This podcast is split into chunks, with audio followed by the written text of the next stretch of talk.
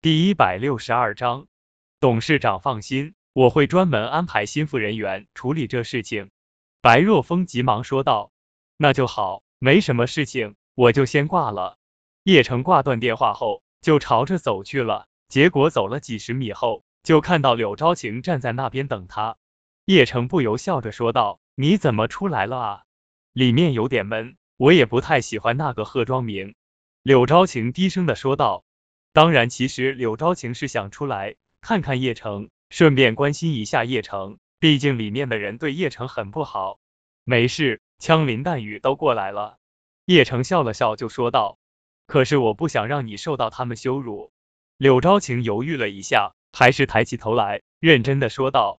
叶城不由望着柳昭晴，今晚柳昭晴穿的是红色的连衣裙，呈现出完美的身材，配上那绝美的脸蛋，抬头望向叶城的时候，那整个清纯的气息全部都展现出来了。这一刻的柳昭晴很漂亮，而且美的不仅仅是外表，还有那双眼眸，以及眼眸之中流露出的真情。这一刻，叶城很想抱着柳昭晴。不过他还是没有，他怕破坏这种微妙的氛围，而且从军五年，对于男女之事，他还是有点生疏。片刻之后，叶城微笑的说道：“为了你，一切都值得。”柳昭晴听到叶城的话，整个心不由得乱跳着，他自己也不知道为什么会这样，他下意识的躲闪着，甚至不敢看叶城了。而就在这个时候，就听到周桂芳的声音：“你们在外面愣站着干嘛？”快点进来！周桂芳的粗鲁的话打断了两人之间的气氛。柳昭晴急忙转身就朝着里面走去，叶城则是跟在后面。算你小子聪明，没有把玉鼻壶送出去，否则我回家要你好看。周桂芳又瞪了一眼叶城，低声的说道。不过这接下来的饭局也吃得很尴尬。周桂雪一张随时都能哭的脸，而她丈夫也差不多已经没有高升的喜悦了。毕竟高升算什么东西啊？那可是上百万的鱿鱼鼻壶啊！他们恨不得抽自己的嘴巴，都怪他们嘴巴太臭了，到手的鱿鱼鼻壶跑了。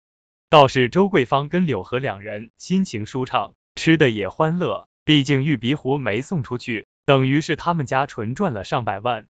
大家都吃的差不多了吧？要不然就这么散了吧，有时间再聚。贺伟国有气无力的说道。